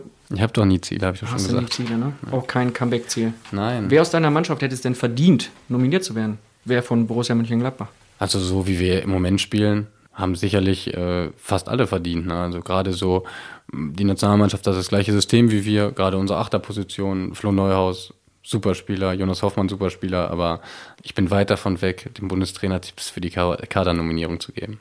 Wer ist äh, in deiner bisherigen Karriere dein Lieblingstrainer? Wo sagst du, Mensch, das hat optimal gepasst? Muss ich mich auf einen festlegen? Nö. Okay. Wir sind also, im, im Phrasenmeer, haben Zeit. Ich gucke gerade mit dem Blick auf die Uhr. Wir werden heute ähm, garantiert nicht einmal, zweimal 45 Minuten machen, sondern wahrscheinlich ein bisschen überziehen, weil es sehr viel Spaß macht, mit dir zu reden. Lucien Favre und Sascha Lewandowski waren mhm. für mich die beiden besten Trainer, die ich äh, bisher hatte. Aber auch ich konnte von jedem Trainer wirklich viel mitnehmen. Also ähm, auch von einem Roger Schmidt, wo mir nachgesagt wurde, äh, dass es nicht so gut geklappt hat, muss ich sagen, dass ich sehr viel aus der Zeit mitgenommen habe. Ich würde auch jederzeit mit ihm ein Bierchen trinken gehen, weil ich ihn echt für einen guten Mensch halte. Ich würde auch sagen, dass sein System klappt. Also er hat es bewiesen. Es ist ein gutes System, nur es ist halt nicht meins. Und dass man dann, wenn ich, und das ist auch mein Fehler gewesen in der Zeit, ich war sehr sauer immer, dass es nicht so geklappt hat. Bei mir persönlich nicht, bei uns als Mannschaft am Anfang nicht, dass ich mich zu sehr darauf versteift habe, dass ich gesagt habe, boah, scheiß System, scheiß System, ich habe keinen Bock mehr hier die Bälle nach vorne zu schießen, überspitzt jetzt gesagt. Und ähm, dass es dann ab und zu mal zwischen Spieler und Trainer rappelt, was es so in dieser Form nicht darf, weil ich irgendwo ja auch als Spieler nicht die Funktion habe, was in Frage zu stellen, sondern etwas auszuführen, war es dann, glaube ich, ähm, eher mein Fehler. Aber auch aus der Zeit habe ich echt, echt viel mitgenommen. Hast du damit gerechnet, dass äh, Lucien Favre mit dem BVB so abgeht? Ja, auf jeden Fall. Also ich glaube, egal wo er hinkommt, er wird immer Erfolg haben. Sehr, sehr guter Trainer, fachlich, überragend. Also was macht ihn aus? Ist es die Ansprache ähm, gegenüber den Spielern? Nein, ich glaube, dass er einfach, ähm, dass er sehr viel rational erklärt, dass er wenig emotional ist, was ich sehr angenehm finde. Er erklärt das Spiel immer als Spiel und nicht als wir müssen griffig sein, kämpfen, beißen. Das sind Grundtugenden, die gehören immer dazu. Das ist mhm. auch so ein bisschen mein Lieblingsthema im Fußball, ne? diese ganze Mentalitätsgeschichte. Keiner, der, und ich, jeder, der Fußball gespielt hat, weiß es selber, keiner, der Fußballprofi geworden ist, hat keine Mentalität, weil es ist so ein schwerer Weg, aus der Jugend in den Erwachsenenfußball zu kommen, dass ich erwarten kann, wenn elf Bundesliga-Profis von Borussia Mönchengladbach auf dem Platz stehen, dann ist das eine Grundvoraussetzung, die ich niemandem unterstellen würde, dass er sie nicht hat, dass er nicht alles gibt für den Erfolg, dass er nicht will, dass er nicht läuft, dass er nicht. Die sind alle zu sehr Profi genug und sie haben alle schon in der Vergangenheit bewiesen, dass sie diese Mentalität haben. Jeder Spieler, der in diesem Niveau, wo wir uns bewegen, angekommen ist, hat eine gewisse Mentalität. Der manche mehr, der manche weniger, aber es ist immer ausreichend und muss immer eine Grundvoraussetzung sein, um zu gewinnen. Und deswegen darf man sich daran, glaube ich, nicht so viel festhalten. Man muss das Spiel immer als Spiel nehmen. Man muss es rational erklären. Man muss es wirklich probieren, so zu erklären, wie man irgendwas anderes rational erklärt. Aber immer zu sagen, man, wir schweifen ja immer total schnell aus im Fußball. Dann ist es der Schiedsrichter, dann sind es ja, dann sind wir ja nicht nah genug an den Männern, dann sind wir nicht giftig genug. Alle diese emotionalen Dinge, ich habe es ja schon mal probiert, bei der WM so ein bisschen in die Richtung zu lenken, dass es immer einen anderen Grund hat als den, den wir immer sagen. Da finde ich, hat Lucien Favre wirklich ganz, ganz große Stärken, dass er nie sauer ist, nie von seinem Plan abweicht und immer weiß, warum was jetzt nicht so funktioniert. Wie bringt er dieses äh, Rationale dann rüber? Sehr ruhig. Sehr, sehr ruhig. Also ich habe ihn selten äh, schreien erlebt, weil natürlich ist er auch ein emotionaler Mensch. Das ist ein schmaler Grad, den darf man jetzt auch nicht falsch verstehen. Emotionen gehören zum Fußball dazu. Das ist ganz wichtig. Ne? Also ohne das geht's nicht. Das ist eine Grundvoraussetzung. Aber darüber hinaus und das darüber hinaus, darüber müssen wir ja reden auf dem Niveau. Wir sind jetzt nicht so, dass wir noch in der C-Jugend spielen und fressen die japanische Highschool-Mannschaft die irgendwo gegen uns spielt, die können wir auffressen, die können wir mit Härte beeindrucken. Das ist nicht mehr so. Du kannst keinen mehr mit Härte beeindrucken. Und deswegen müssen wir viel darüber reden, über dieses darüber hinaus. Und das macht Lucien Favre einfach in einem sehr angenehmen Ton, im ruhigen Ton. Man hat immer das Gefühl, dass er immer für alles eine Lösung hat. Und auch wenn man das Gefühl hat, ey, heute kommen wir gar nicht in die Zweikämpfe, dann sagt er nicht, wir kommen hier nicht in die Zweikämpfe, wir müssen mehr Gas geben oder mehr laufen, sondern hat er dafür eine Lösung. Und wenn er was umstellt oder einfach nur so zwei, drei Sätze sagt, aber es ist immer eine rationale, gute Erklärung, die auf das Spiel Fußball basiert. Und das finde ich, ja, das finde ich überragend. Wie würde er jetzt äh, sowas dann rüberbringen? Nimm uns mal mit so ein bisschen in die. In ja, die das, ist, das ist ganz schwer. Also, ähm, ja, kann man, kann man gar nicht so richtig sagen. Also, er hat natürlich ein bisschen noch so, die Sprache ist eine andere, Mhm. also ein Doppelpass ist ein 1-2 bei ihm zum Beispiel, das muss man sich auch erstmal, da muss man sich auch erstmal dran gewöhnen, aber es ist einfach, dann steht er da mit seiner Taktiktafel und erklärt. Hat er das Zeug zum Meistertrainer? Ja, wie gesagt, auch da ist, gehört sehr viel, sehr viel Glück dazu, aber ich glaube, dass Lucien Favre ein Trainer ist, der äh, das Glück sehr, sehr minimieren kann. Für äh, welches der beiden Teams, äh, Dortmund oder Bayern, würdest du lieber spielen oder niemals spielen? Also ich habe es schon gesagt, ich auch nicht, weil ich äh, das sagen muss oder sagen will, sondern weil ich es wirklich so fühle. Also ich bin schon mal hier weggegangen, habe gemerkt, was mir fehlt. Ich bin kein Spieler, der unbedingt ins Ausland muss, weil ich die Bundesliga einfach unfassbar geil finde. Und äh, von daher, ich liebe den Club Borussia Mönchengladbach. Ich weiß, was er für mich getan hat. Und dass alles so verlaufen ist, wie es verlaufen ist, das habe ich sicherlich auch der Borussia zu verdanken. Und von daher sehe ich keinen Grund für mich, diesen Verein zu verlassen. Also stellt sich die Frage, ich habe darüber noch nie nachgedacht, wenn ich ehrlich bin. Also, ähm, weil es auch keinen Sinn macht, darüber nachzudenken. Ich überlege ja auch nicht, ob ich lieber für Real Madrid oder Barcelona spielen würde. Wenn du äh, jetzt hörst zum Beispiel, dass die Bayern ähm, eine eigene Liga planen mit anderen Top-Clubs, die sogenannte Super League, die sie mal gründen wollten oder eventuell noch wollen, was macht das mit dir? Wie denkst du als aktiver Profi darüber nach? Mm, Ich habe mich nur gefragt, was mit der Champions League dann passiert. Ähm, Die ist ja dann weg irgendwie, ne? Mhm. Und dann hätten wir eine Mannschaft weniger in der Bundesliga. Und dafür eine spannende Superliga, die man sich ab und zu mal angucken will. Also ich glaube nicht, dass es unheimlich viel verändern würde. Würdest du dir, ähm, also kannst du es nachvollziehen, dass es solche Gedankengänge gibt? Also dass man sagt, so, Ähm, wir ich glaube, halt dass es aus, dass es aus, ähm, das, es gibt ja heute leider, muss man sagen, keine Fußballvereine mehr, das sind ja Unternehmen. Aus wirtschaftlicher Hinsicht macht es sicherlich Sinn, ähm, sowas zu machen, weil auch wenn man der normale Fan, normal in Anführungsstrichen, ich weiß nicht, wie ich es jetzt anders nennen soll, er würde sicherlich jetzt nicht lieber die Superliga als die Bundesliga gucken, aber der asiatische Markt, viele Chinesen, viele Japaner, viel Übersee würden diese Liga gucken, würden dafür wahrscheinlich sehr viel Geld bezahlen. Deswegen würde es wirtschaftlich für das Unternehmen Bayern München, für das Unternehmen FC Barcelona, für das Unternehmen Real Madrid würde es sicherlich Sinn machen. Aber die Romantik im Fußball würde dadurch wieder ein Stück weit mehr verloren gehen. Und wenn wir ehrlich sind, dann wollen wir ja alle so ein bisschen die Romantik wieder haben. Definitiv. Inwiefern merkst du als äh, Profi, dass der Fußballer sich immer weiter von den äh, Fans entfernt und dass es einfach nicht gut ist, was da gerade passiert? Ich finde das, also ich merke das jetzt in Gladbach gar nicht so extrem, weil ich glaube, dass wir ein Verein sind, der wirklich sehr, sehr fannah ist. Wir haben ähm, viel Kontakt zu den Fans, wir besuchen viele Fanclubs, wir haben Fantreffen. Also ich glaube, dass wir noch ein Verein sind, der wirklich sehr nah daran ist.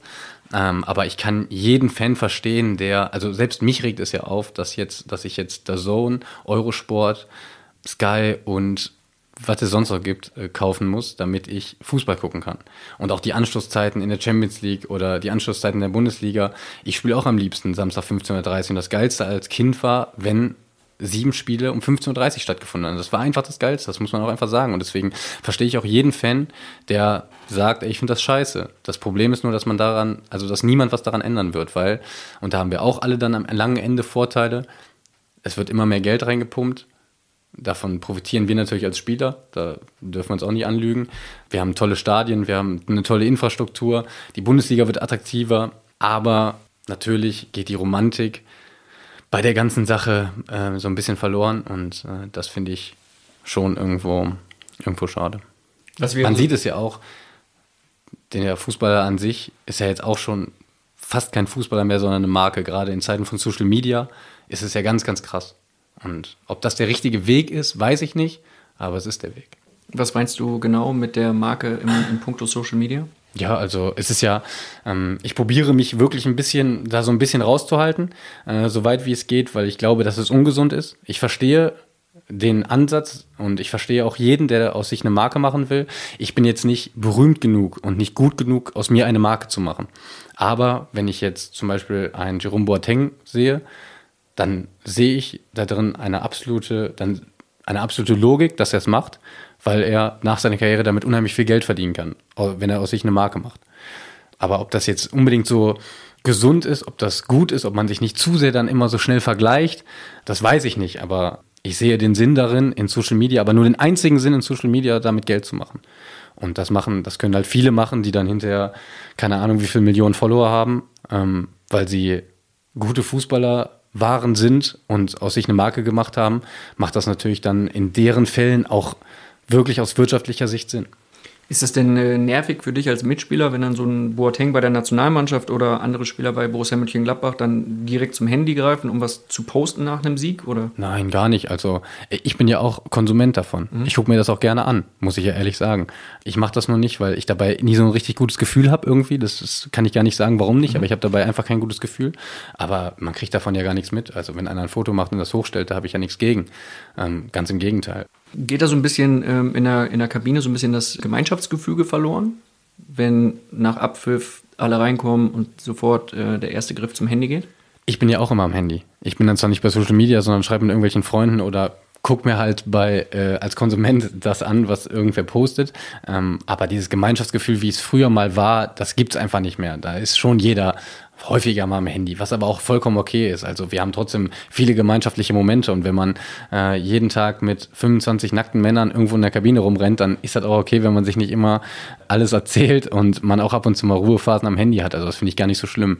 Aber dieses Gemeinschaftsgefühl, was es früher mal gab, dass man da an einem Tisch sitzt und Karten spielt, ja, das ist ganz klar, es ist vorbei, weil es auch andere Möglichkeiten gibt.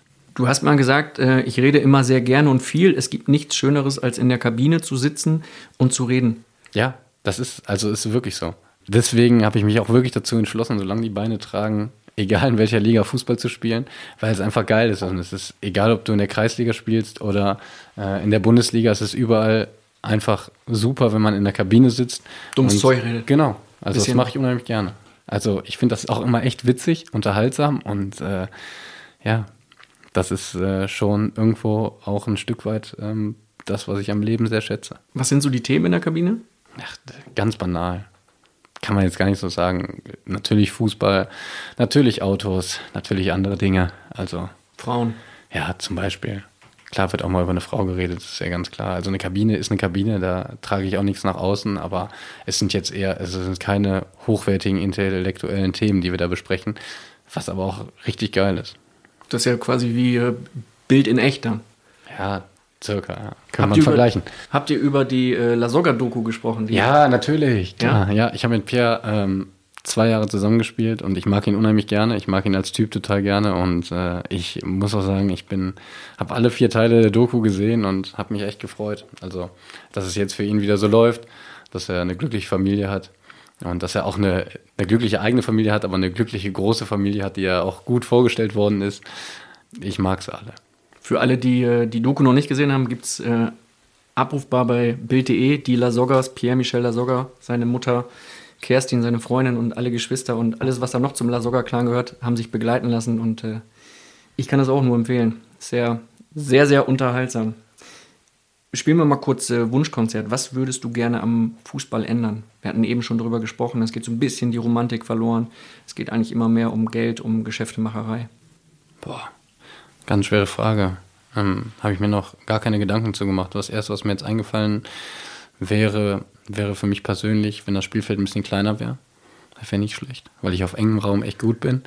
Aber sonst, ähm, ja, und ich würde halt echt gerne immer um 15.30 Uhr spielen, in der großen Konferenz. Vielleicht müsstest du dann irgendwie Futsal spielen oder so. Ja, also das ist das ist auch was, was immer ein bisschen zu kurz kommt, weil ich ja immer oft als defensiver Kämpfer abgestempelt werde. Aber ich glaube, dass ich echt ein, ein ganz guter Futsalspieler wäre. Hast du das vor, so nach deiner? Nein, gar nicht. Natürlich habe ich es nicht vor. Aber ich Oder in, in Hallenturnieren früher war ich schon immer echt gut. Das wäre, Wirklich? Das wäre nochmal, das wäre so eine Mischung aus Fußballromantik und äh, Geschäftsidee, wenn du die guten Hallenturniere wieder aufleben lässt. Ja, das, das finde ich, ich gigantisch ja, das, früher. Das, ja, ich auch. Das wäre, ja, genau, das wäre eine Sache, die ich echt ändern würde. Also ich würde wieder Hallenturniere spielen, weil das fand ich auch zum Gucken früher, das war das Allergeilste. Aber als ich dann so in den Profibereich gekommen bin, ich habe noch eins mit Bochum gespielt, aber so mit Gladbach keins mehr. Ist natürlich jetzt auch Verletzungsgefahr, das ist ja jetzt alles größer geschrieben, als es früher mal war, aber Hallenturniere, da hast du recht. Ne? Das, war schon, das war schon äh, groß, muss ich sagen. Was wäre für dich der perfekte Fußballtag als Fan, wenn du dir einen Tag malen dürftest und du sagen könntest, okay, ich fahre mit bestimmten ich, Personen in ein bestimmtes Stadion. Wo würdest du hinfahren? Wen, wen willst ich, Ich fahre ganz oft mit äh, Freunden von mir aus äh, alten Bochumer Tagen äh, beim VfL ähm, zuschauen und äh, stelle mich dann auch gerne äh, in die Kurve, trinke mein Bierchen, esse meine Bratwurst und da ist noch so das Gefühl von Fußball ohne Druck gucken und ähm, ja, das macht mir ja schon ab und zu, ähm, macht mir das großen Spaß. Also ich finde es auch schön, wenn man nicht immer aktiv spielt, sondern wenn man sich mal ein Spielchen angucken kann und äh, in Bochum, ja, das ist einfach noch Fußball pur. Ich mag's noch. Kannst du da entspannt stehen oder bist du erkannt dann? Nee, weil ähm, die Leute, die akzeptieren mich auch als Fan vom VfL Bochum. Das finde ich sehr angenehm, diese Pott-Mentalität. Der VfL ist dann dein Lieblingsclub, seitdem du da spielst. Du hast eine Dauerkarte bekommen dann zum, zum Abschied damals oder schon vorher? Vorher noch nicht so richtig, war immer, also es war mir immer ein sympathischer Verein vom Zeichen her. Das hatte ich irgendwie immer als Kind, dass ich nach Zeichen immer meine Lieblingsvereine ausgewählt habe. Und nach Wappen, oder? Mh, ja. Und Bochum fand ich immer schon echt sympathisch. Ja, und ähm, als ich dann da gespielt habe, natürlich war es dann für mich auch mit sehr viel Emotionen, dass ich äh, da meine ersten Schritte als Profi gemacht habe, das erste Mal vor vollem Stadion gespielt hat. Ja, das waren alles so Sachen, die es dann habe mich super wohl in der Stadt gef gefühlt, äh, viele Freunde wirklich äh, dazu gewonnen und äh, das waren dann alles so Sachen, wo ich mich dann so ein bisschen auch in, in Bochum verliebt habe und äh, ich habe da super gern gespielt, super gern gewohnt und es fiel mir wirklich sehr schwer, damals wegzugehen. Du singst dann auch aktiv mit in der Kurve? Ja, Bochum hat äh, wirklich richtig geile Lieder. Das denkt man jetzt vielleicht gar nicht so. Die haben nicht diese Mainstream-Lieder. Also, los. Ja, singen, weißt du auch, ist drei von zehn bei mir. Das können wir jetzt nicht machen. Sonst muss ich hupen. Das will ich mir aber noch aufbewahren. kannst du, kannst du. Das heißt, du gehst aber richtig ab. Also du, da ja, was heißt richtig ab? Also ich, ja. Gesittet. Ja, ja, genau. Ich bin jetzt sowieso nicht so der, der so ganz krass aus mir rauskommen kann. Deswegen gesittet. Was bekommst du als Spieler auf dem äh, Rasen mit, wenn du aktiv spielst, wenn du in der Bundesliga spielst, äh, von den Fans? Ähm, eine ganze Menge. Also man kriegt natürlich nicht jedes einzelne Mo Wort mit, auch nicht das, was sie singen, aber man merkt schon, ob eine Stimmung kippt, ob eine Stimmung da ist oder wenn man in schlechten Zeiten unterstützt wird. Also gerade in diesen Spielen, ähm, wo es ja, wo diese 50-50-Spiele, wo wirklich eine, eine Aktion entscheiden kann oder auch wenn man mal in Rückstand gerät, wenn da die Fans dann nochmal kommen, das gibt uns auf dem Platz schon sehr, sehr viel, weil Fußball ist ganz krasse Kopfsache ne, bei jedem Einzelnen.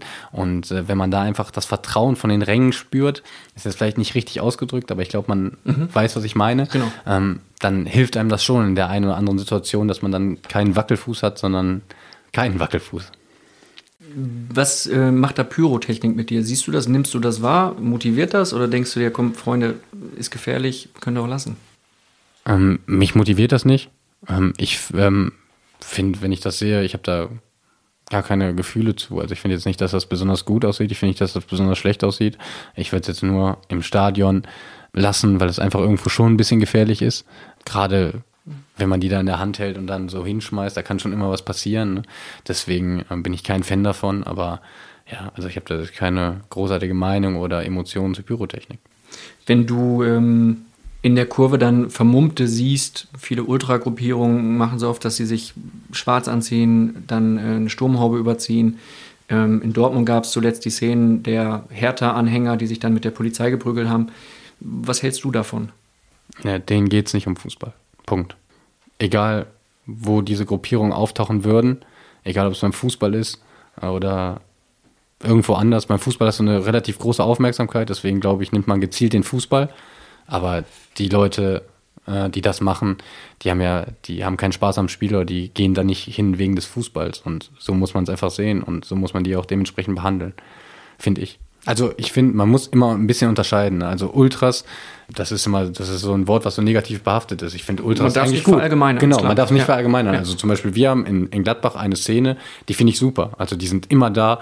Das sind für mich Ultras, die fahren auswärts mit, die sind überall dabei finde ich richtig geil. Die können dann auch mal, die sind richtig, die sind richtig laut, die sind immer dabei. Die können auch ihre Emotionen zeigen, finde ich super, weil die einfach für den Verein stehen, weil die für den Verein leben. Und dann hat auch jeder das Recht zu pfeifen oder uns zu beschimpfen, wenn wir Scheiße spielen. Auch gar kein Problem. Ne? Aber die, die dann sich anfangen zu prügeln und zu vermummen mit der Polizei, ja, die haben, die wollen es nicht wegen dem Fußball und da gibt es halt immer welche. Das zu selektieren ist sehr, sehr schwer, aber das ist kein Thema für den sportlichen Teil von Phrasenmäher. Die äh habt ihr ja sicherlich hier auch. Also da gibt es ja auch dann und wann mal Scherereien mit der ähm, Polizei. Das sind dann die, wo du sagst, komm, die brauche ich nicht unbedingt im Stadion. die eigentliche Ultragruppierung, die uns lautstark unterstützt, die immer da ist für uns, die akzeptiere ich. Ja, natürlich. Also die, die uns unterstützen und da will ich einfach noch sagen, was ich gerade so angedeutet habe. Die Leute, denen es um Fußball geht, um den Verein geht, natürlich will ich die im Stadion haben, auch wenn die sich manchmal daneben benehmen. Das gehört auch dazu. Natürlich will ich die im Stadion haben, aber die, die, denen es nicht um Fußball geht, die will ich nicht im Stadion haben.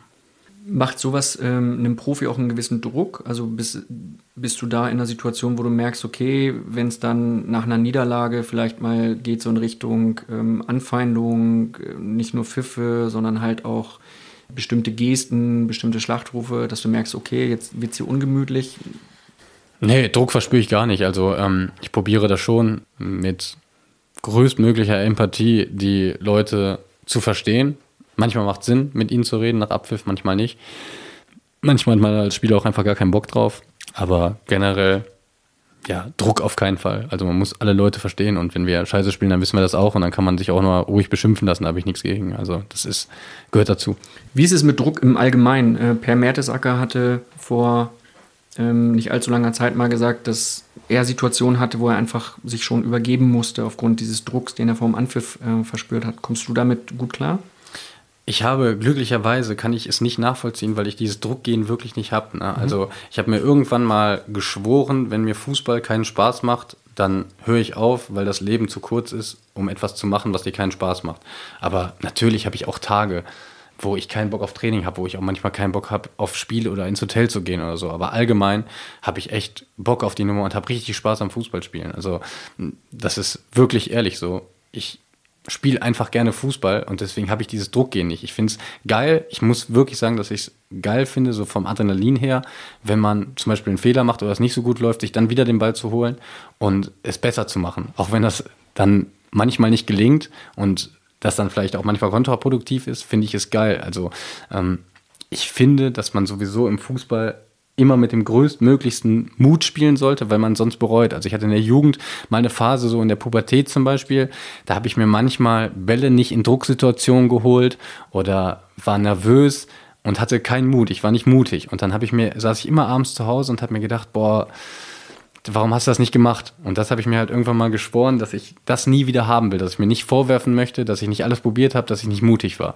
Und deswegen ja, also ich kann so Aussagen verstehen, weil schon ein gewaltiger Druck auf einem lastet und man kann das als es ist schwer zu formulieren. Die ganze Situation ist schon sehr schwer. Es wird medial sehr aufgebaut, es ist sehr viel Geld drin, der Verein, alle spüren diesen Druck.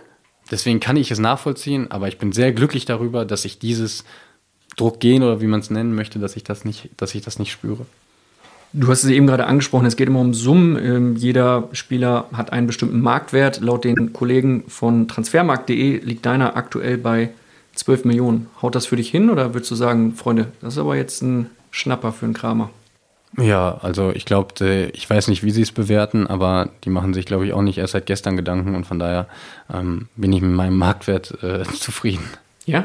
Ja, also, was, das, wenn ich jetzt 19 wäre, hätte ich auch einen anderen Marktwert, aber ich bin 27. Keine Ahnung, ich habe hab jetzt auch keine Vergleichswerte so richtig, aber ist, ist okay. Also, ich will jetzt nicht sagen, ich brauche da jetzt mehr. Wird denn mal in der Kabine drüber gesprochen, über solche Marktwerte von Transfermarkt.de beispielsweise? Ähm, selten. Also ich kann mich jetzt nicht daran erinnern, weil wir da mal irgendwann ges dann gesprochen haben. Ich muss auch ehrlich sagen, früher habe ich das mehr verfolgt als heute. Bin ich gefallen. Mein letzter Stand war, glaube ich, dass ich 14 hatte. Bin ich gefallen, scheiße. Ja, kannst nichts machen. Nee. Muss wir da mal anrufen. Ne? Ja. Nee, also ähm, früher hat mich äh, das äh, mehr gejuckt und ich habe es mir mehr angeschaut und habe mich verglichen. Das mache ich heutzutage echt nicht mehr, aber ähm, ja, so in der Mannschaft war das jetzt auch kein Thema. Gehen wir zum Abschluss von Folge 1 jetzt ein bisschen länger dauert als die ursprünglich geplanten 45 Minuten. Liegt aber daran, dass du sehr schön erzählst, was du so denkst. Ja, vielen Dank. Ey, jetzt kommen die kritischen Fragen. Das Nein, ganz entspannt. Was war so das konkreteste Angebot für dich, das du am Ende abgelehnt hast? Wo hast du mal verhandelt und hast gesagt, so, hey, hm, mach ich jetzt doch nicht? Tatsächlich äh, wollte mich fast, also ich äh, glaube, dass mich der italienische Fußball sehr mag. Also ich hatte in unterschiedlichsten Phasen meiner Karriere hatte ich echt viele Angebote aus Italien, ähm, wo ich, was mich auch so ein bisschen gereizt hat, Neapel, AC Mailand. Ähm, waren dann so Sachen, die mich auch so, wo ich drüber nachgedacht habe, ähm, aber nie so, dass ich gesagt habe, dass ich ernsthaft gedacht habe, so, jetzt mache ich's. Weil dazu mag ich die Bundesliga zu sehr. Das, wenn ich nicht hätte nach Gladbach zurückkehren können, hätte es sein können, dass ich in Italien lande. Aber als Gladbach dann ähm, signalisiert hat, dass sie mich zurück wollen, war das eigentlich relativ schnell kein Thema mehr für mich. War das beides nach der WM, direkt nach der WM? Neapel und äh, AC Mailand? Ich glaube schon, ja. Wie läuft sowas Also- ab? Du kriegst irgendwann einen Anruf von deinem Berater oder Ja, also das ist ganz unspektakulär. Und das ist jetzt nicht so, dass da irgendeine Delegation anfliegt, sondern dafür hat man ja seine Berater, die werden da ähm, mit ins Boot geholt und dann sagen die mir das und dann sage ich, ja, kann ich mir vorstellen. Dann telefonieren die auf was für einer Sprache auch immer, so ein paar Mal miteinander und ja, nichts Spektakuläres. was ist denn äh, am Ende für dich äh, ausschlaggebend bei solchen Gesprächen, dass du sagst, okay, ich mach's oder ich mach's doch nicht? Weil irgendwann steht ja eine Entscheidung an. Also ich hatte ja gar kein Gespräch mit denen. Ähm, also kein, kein persönliches. Ja. Ähm, ja, mit meinem Berater ähm, ist es einfach von meinem Gefühl her abhängig. Ne? Ich bin jetzt nicht so einer, der so unfassbar aufs Geld guckt, weil irgendwann sollte man auch damit zufrieden sein. Also es soll nicht arrogant klingen, aber überspitzt gesagt ist es am Ende der Karriere ja egal, ob du 10, 15 oder 20 Millionen auf dem Konto hast. Hört sich jetzt wirklich blöd an, soll man nicht in den falschen Hals bekommen, aber ich glaube, man weiß, was ich meine. Also irgendwann, Das man ist darf auf jeden Fall so viel Geld, dass du Genau, man, man, man darf dem Geld nicht immer hinterherrennen. Also für mich zählt dann irgendwann, also ich verstehe jeden, wenn mein Vater jetzt, der ist jetzt im Vorruhestand, wenn der bei der Deutschen Bank arbeitet für 60.000 im Jahr und der kriegt irgendwo von einer anderen Bank ein Angebot für 120.000 im Jahr. Muss das machen, ganz klar. Aber als Fußballer, ob du jetzt 4 Millionen verdienst oder irgendwo 5,5 Millionen oder 6 Millionen, dann darf man sich meiner Meinung nach nicht für das Geld entscheiden, sondern immer für so das, wo das Herz dann hängt, finde ich, weil ähm, wenn man nur dem Ge- Geld hinterherjagt, dann tut man sich keinen Gefallen. Hättest du in Italien mehr Geld verdienen können? Ähm, so weit ist es nicht gekommen, also keine Ahnung. Ich bin sehr, sehr, sehr zufrieden mit äh, meinem Geld, also von daher, das ist für mich nie ein großes Thema gewesen, wird es niemals sein, ähm, weil ich einfach äh, dahingehend so sehr verwöhnt bin, so in, im, auf den Sonnenseiten des Lebens bin, äh, dass es für mich kein Thema ist, irgendwo mal ja, dem Geld hinterher zu jagen. Gute Ansicht. Also du hast, das heißt für dich, du hast eigentlich schon eh so viel auf der hohen Kante, dass du sagen kannst, wenn ich vernünftig agiere als normaler Bürger, kann ich es eh nicht. Ja, ich alles habe ausgeben also ich habe zumindest so viel, dass ich für mich sage, ich weiß nicht, wie ich es gemacht habe, so viel äh, Geld hätte ich niemals gedacht, dass ich so viel verdienen kann. Ich habe es verdient und von daher bin ich sehr glücklich darüber, kann es gut einschätzen. Aber ja, es macht meiner Meinung nach nach keinem Sinn, immer mehr hinterher zu jagen, weil irgendwann ist die Zeit vorbei. Und wenn Geld immer dein Antrieb war, was ist es dann, wenn das Geld wegfällt?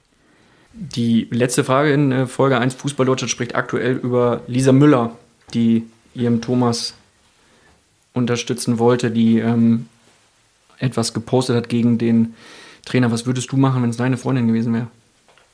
Ganz schwere Frage. Also, ähm, ich glaube, Thomas Müller hat super souverän abmoderiert, dass äh, er gesagt hat, ähm, dass sie ihn liebt und was soll er machen.